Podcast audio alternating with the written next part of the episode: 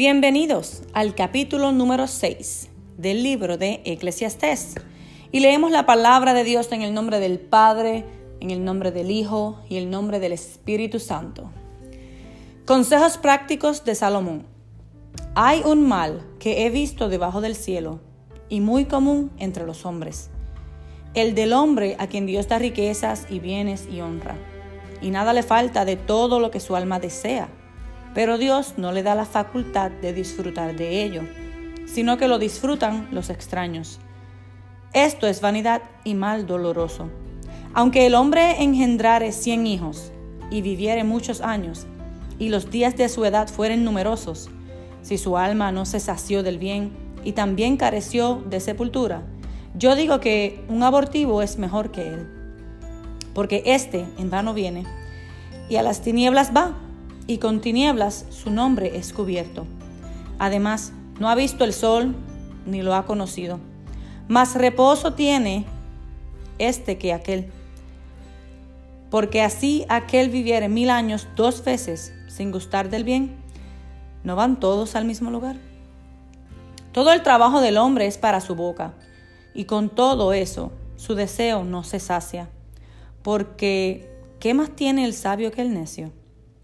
¿Qué más tiene el pobre que supo caminar entre los vivos? Más vale vista de ojos que deseo que pasa. Y también esto es vanidad y aflicción de espíritu. Respecto de lo que es, ya ha mucho que tiene nombre. Y se sabe que es hombre y que no puede contender con aquel que es más poderoso que él. Ciertamente las muchas palabras multiplican la vanidad. ¿Qué más tiene el hombre? Porque ¿quién sabe cuál es el bien del hombre en la vida? Todos los días de la vida de su vanidad, los cuales él pasa como sombra. Porque ¿quién enseñará al hombre que será después de él debajo del sol? En esta ocasión, Salomón muestra que tener la actitud correcta hacia Dios puede ayudarnos a lidiar con las injusticias de este mundo. La prosperidad no siempre es buena y la adversidad no siempre es mala. Sin embargo, Dios siempre es bueno. Aleluya. Si vivimos conforme a su voluntad, estaremos satisfechos. Todo el mundo muere. Tanto los ricos como los pobres terminan en una tumba. Mucha gente se esfuerza arduamente por prolongar la vida y mejorar su condición física, pero invierten muy poco tiempo o esfuerzo en su salud espiritual.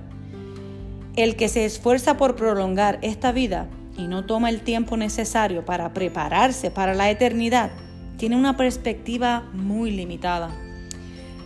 Dios conoce y dirige todo lo que sucede y Él tiene el completo control de nuestras vidas, aunque a veces no lo parezca. Resulta ridículo discutir con nuestro Creador, quien nos conoce plenamente y sabe lo que depara en nuestro futuro. Salomón está exponiendo la profunda verdad de que no podemos predecir lo que sucederá en nuestro futuro. El único que lo sabe, el único que sabe qué sucederá después de nuestra muerte, es Dios. Ningún humano conoce el futuro, así que debemos tomar la vida día a día. Salomón estaba argumentando contra la idea de que los seres humanos pueden hacerse cargo de su propio destino. En todos nuestros planes debemos buscar a Dios y no solamente mirar hacia el futuro por nosotros mismos.